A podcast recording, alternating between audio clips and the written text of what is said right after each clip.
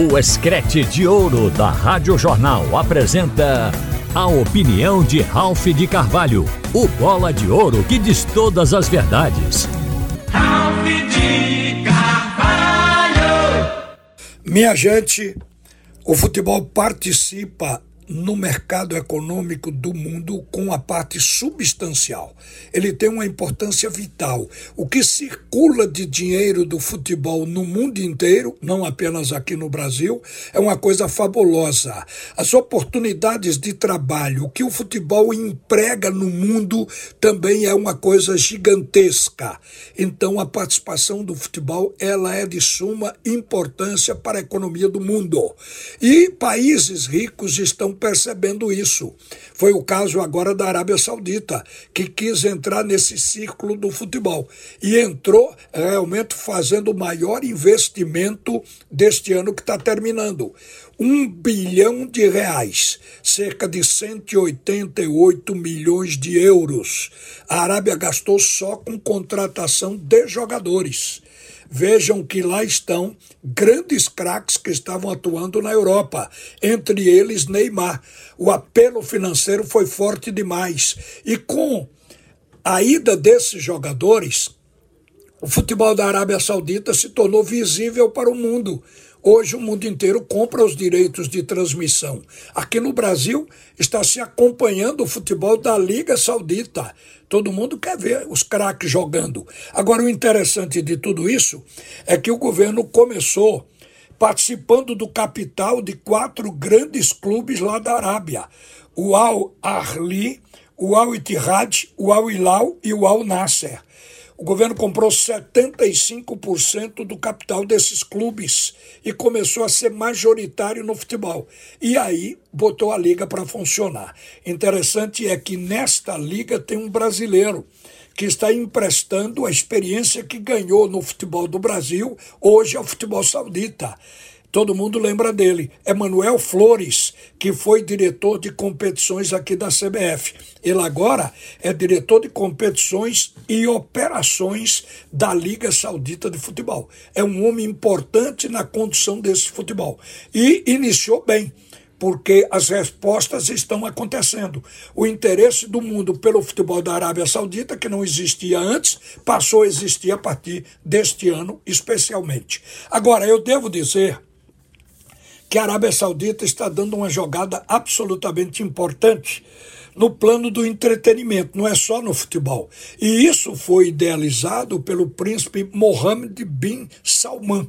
A gente teve a oportunidade porque a imagem de conhecer, porque a imagem dele aparece muito na televisão. O plano da Arábia Saudita é diversificar a economia aumentar a participação do setor privado, reduzir desemprego, aumentar a participação das mulheres no mercado de trabalho, não deixar o país à mercê da volatilidade do petróleo, além de mudar a vida no Reino Saudita ampliar o entretenimento e fazer com que, isso aqui é interessante, os sauditas gastem dinheiro dentro do país, não em outras regiões do Golfo, como acontece atualmente. A gente viu aí que existe um fundo de investimentos e esse fundo de investimentos da Arábia Saudita já vem aplicando seu dinheiro em futebol, porque em 2021, em outubro de 2021, esse fundo comprou 80% do Newcastle da Inglaterra. E também, desde aquele tempo, patrocina a Superliga do futebol africano. Então, os sauditas estão de corpo inteiro na participação do futebol. Eu acho isso de, de uma importância muito grande porque, de certa maneira, o entretenimento hoje é uma coisa que dá retorno e circula muita grana. Agora, eu quero lembrar aqui que o futebol brasileiro, neste momento, está sob intervenção e que a FIFA não está reconhecendo a intervenção imposta pela Justiça do Rio de Janeiro, quando inclusive colocou um interventor.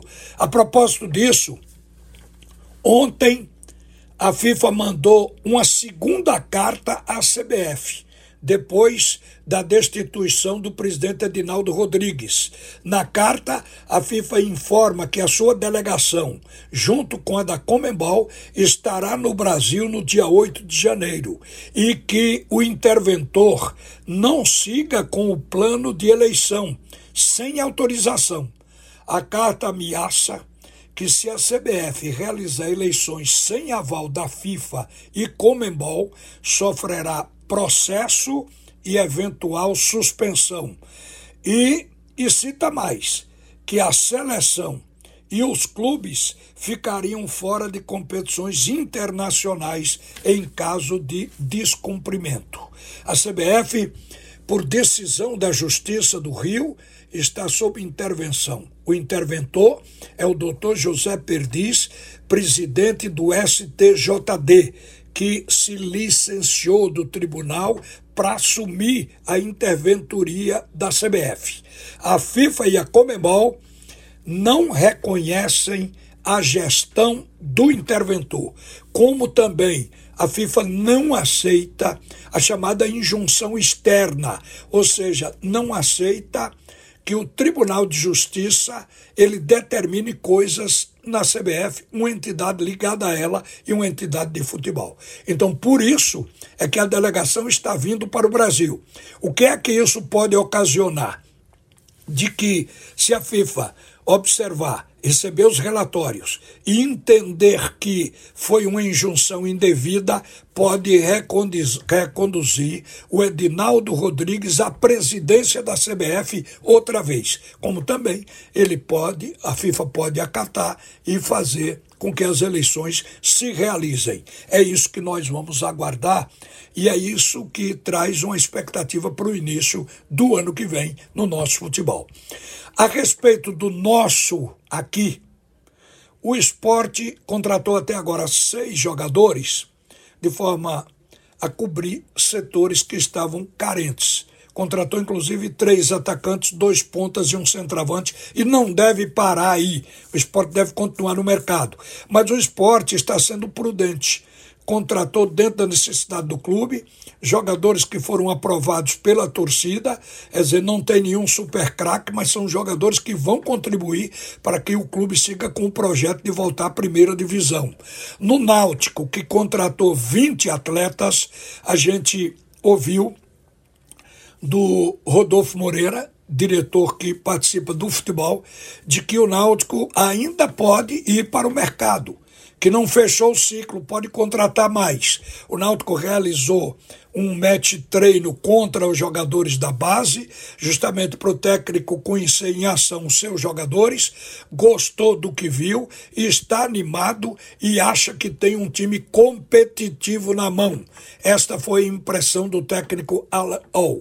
E como o Náutico ainda pode reforçar o time, carrega a esperança para o torcedor alvirrubro de que a equipe possa fazer no ano que vem muito melhor do que fez este ano.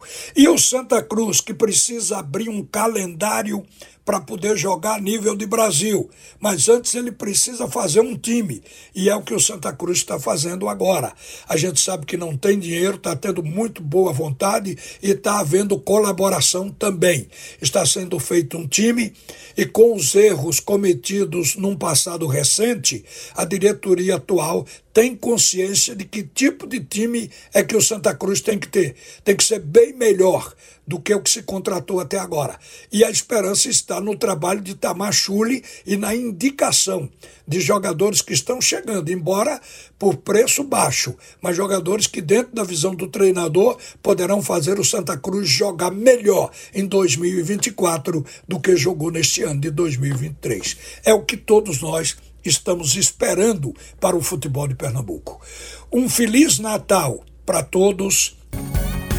Você ouviu a opinião de Ralph de Carvalho, o bola de ouro que diz todas as verdades.